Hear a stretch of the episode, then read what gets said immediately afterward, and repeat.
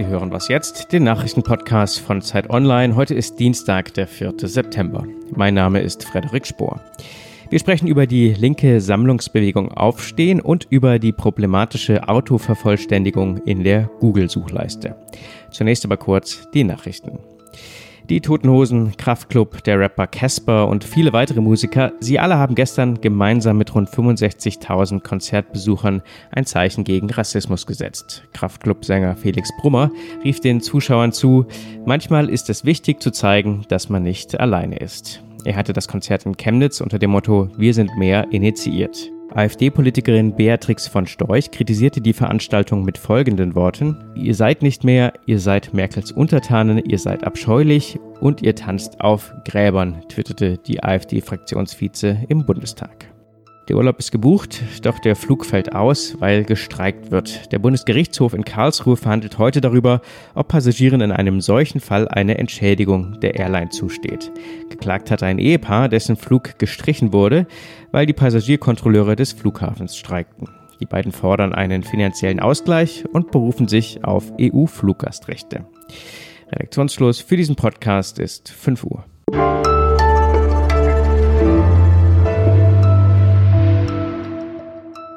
Monja Mayberg. Guten Morgen.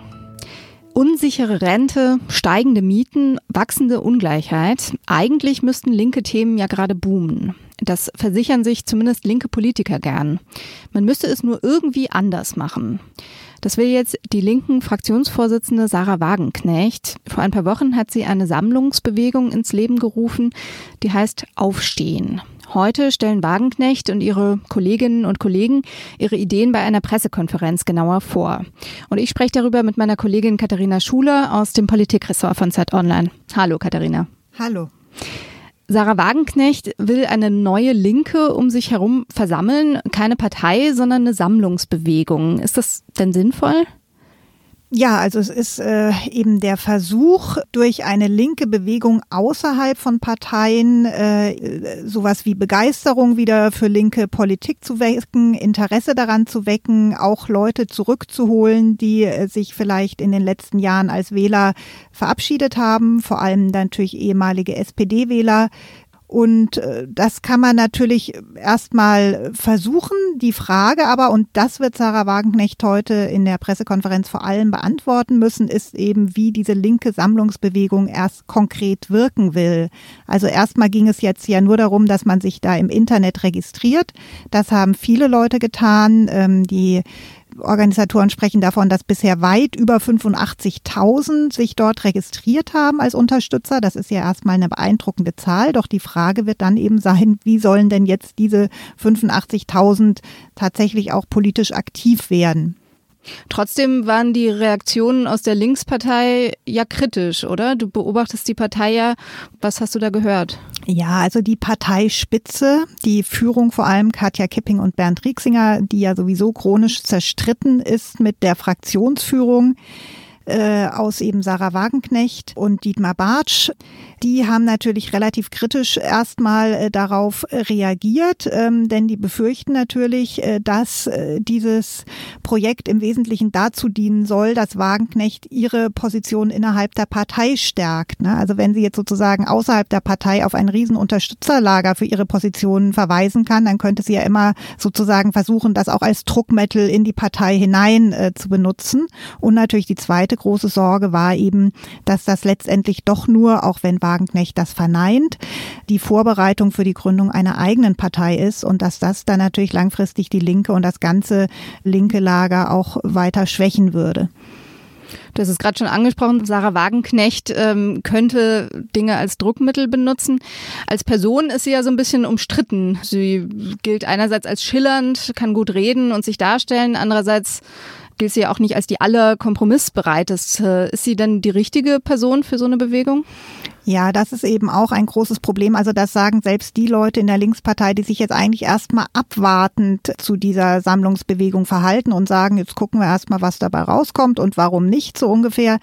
Äh, selbst die haben natürlich große Zweifel daran, dass Sarah Wagenknecht und vor allen Dingen dann im Hintergrund auch ihr Mann Oskar Lafontaine äh, Leute sind, die jetzt sehr gut integrieren können.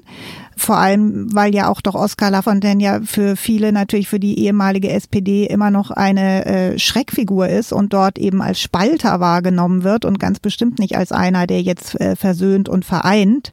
Und von daher, das ist äh, sicherlich schon ein ganz großes Manko dieser Bewegung. Also wenn die Bewegung äh, erfolgreich sein sollte, dann müsste eigentlich etwas passieren, was Wagenknecht aber auch schon ein bisschen angedeutet hat, dass das eigentlich in ihrem Sinne wäre, dass eben andere Köpfe sozusagen sich an die Spitze dieser Bewegung setzen, dass man andere Prominente findet oder gar ja, nicht unbedingt Politiker, ne, sondern auch nicht unbedingt Politiker, genau, dass eben andere Gesichter dort äh, dann äh, dominant werden. Das ist natürlich nicht ausgeschlossen, abzusehen ist es bisher nicht. Hm.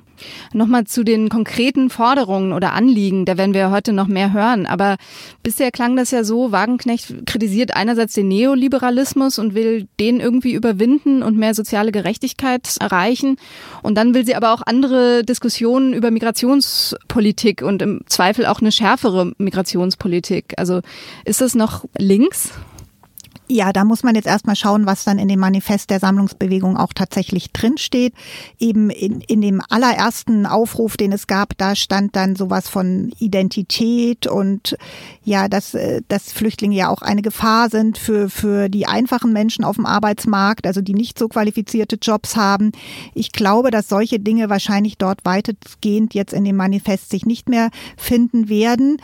Ob das links ist, das ist natürlich so eine Frage. Wagenknecht behauptet schon, dass ihre Politik links ist.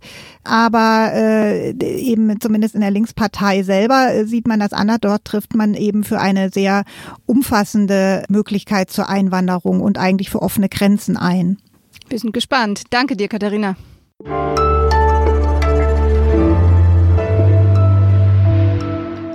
Und sonst so? Die Chemnitzer Band Kraftklub hat in den letzten Tagen eine erstaunliche Entwicklung durchgemacht. Sie wurde von einer unmöglichen linken Band zu einem positiven Signal. Zumindest wenn man Michael Kretschmer glaubt, dem sächsischen Ministerpräsidenten. Im Mai hat er die Band noch beschimpft. Vor dem Konzert gegen rechts in Chemnitz gestern klang das plötzlich ganz anders.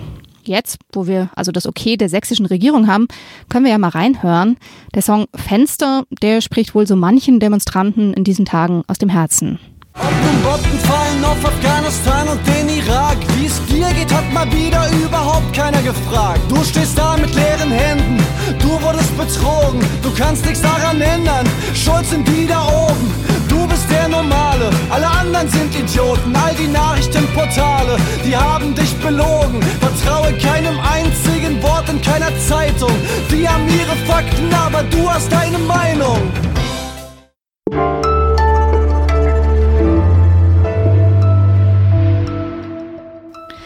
Wenn man bei Google was in die Suchleiste tippt, dann werden einem ja immer Ergänzungen vorgeschlagen. Manchmal finde ich das ganz praktisch, aber manchmal kommt da auch diffamierendes, rassistisches oder sexistisches zum Beispiel.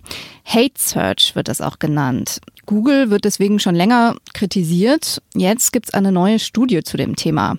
Darüber spreche ich mit Lisa Hegemann aus dem Digitalressort von Zeit Online. Grüß dich, Lisa. Hallo, Munja. Du hast dir die Studie angeschaut, die kommt von der deutschen NGO Goliath Watch. Was steht da drin? Ist diese Autovervollständigung ein großes Problem? Also die Studie kritisiert erstmal, dass es diese Autovervollständigung gibt und die Macher fordern, dass sie abgeschaltet wird. Es ist schon ein Problem insofern, als dass Google weiß, dass es das Problem gibt. Man kann sogar, wenn man etwas googelt und es wird etwas Unpassendes vorgeschlagen, gibt es sogar ganz unten in Kursiv ganz klein einen Hinweis, dass man das melden kann. Allerdings ist es wirklich so unauffällig platziert, dass ich sagen würde, dass die meisten Nutzer das wahrscheinlich nicht bemerken. Wusste und, ich jetzt auch noch nicht. Genau. Ähm, ich glaube, mir ging das auch so. Ähm, Google hat das auf Anfrage mir erzählt, dass es diese Funktion gibt. Aber ich musste zweimal hingucken, um das überhaupt zu finden. Und das Problem ist natürlich, dass Leute, die etwas googeln und so etwas vorgeschlagen bekommen, möglicherweise glauben, dass das stimmt, was da steht. Das ist das, was auch Goliath Watch vor allem kritisiert, dass es eben suggeriert, das ist so. Nicht, ich suche etwas und es könnte so sein, sondern wenn da steht, ich zitiere jetzt wirklich von Google, Schwarze sind und es wird ergänzt, nicht intelligent, dann könnte es sein, dass Leute das glauben. Oder dass, wenn sie genau das suchen, denn wir reagieren ja auf diese Vorschläge und tippen dann möglicherweise auch drauf, dass sie dann solche Seiten angezeigt bekommen, auf denen sie genau diese These bestätigt bekommen. Und das muss man zumindest diskutieren. Weil sie ja vielleicht auch annehmen, die Leute, dass das, was viele Leute suchen, auch so ist oder dass andere Leute das auch annehmen. Genau. Und wie funktioniert es genau? Also werden Gerüchte so tatsächlich weiterverbreitet oder kommen erst in die Welt durch diese Autovervollständigung? Ich weiß nicht, ob sie dadurch nicht erst in die Welt kommen. Also es ist ja schon so, dass Leute das suchen und je mehr Leute etwas suchen, desto mehr wird der Algorithmus darauf trainiert, dass bestimmte Worte einem bestimmten, bestimmte andere Worte triggern. Also dass wenn ich irgendwie nach einem bestimmten Begriff suche, dass dann auch ein zweiter Begriff folgt. Deswegen kann man nicht sagen, dass jetzt Google rassistisch ist oder dass der Algorithmus rassistisch ist. Der Algorithmus macht das, was ein Algorithmus eben macht. Wir geben was ein und der ist darauf trainiert, wenn etwas, wenn ein Wort besonders häufig kommt mit einem bestimmten anderen Wort, dann zeigt er das eben an. Und wie ist es juristisch? Also man kann doch in Deutschland das verbieten lassen, wenn der eigene Name mit irgendwas diffamierendem in Verbindung gebracht wird, oder? Genau, das ist wiederum allerdings nur bei Personen so. Sprich, es gab diesen Fall von Bettina Wulff, dass mit ihrem Namen bestimmte Begriffe assoziiert wurden. Wenn man nach ihrem Namen gesucht hat, wurde das einem schon vorgeschlagen. Und äh, diese Gerüchte halten sich bis heute. Sie ist ja dagegen vorgegangen, hat er auch Recht bekommen. Und man kann das eben verbieten lassen. Soweit ich weiß, ist es aber nicht möglich, das für allgemeine Aussagen zu machen. Mhm. Und das ist natürlich ein Problem. Danke dir, Lisa. Gerne. Das war's für heute bei Was Jetzt. Sie können uns gerne schreiben an wasjetzt.zeit.de. Einen schönen Tag und tschüss. Und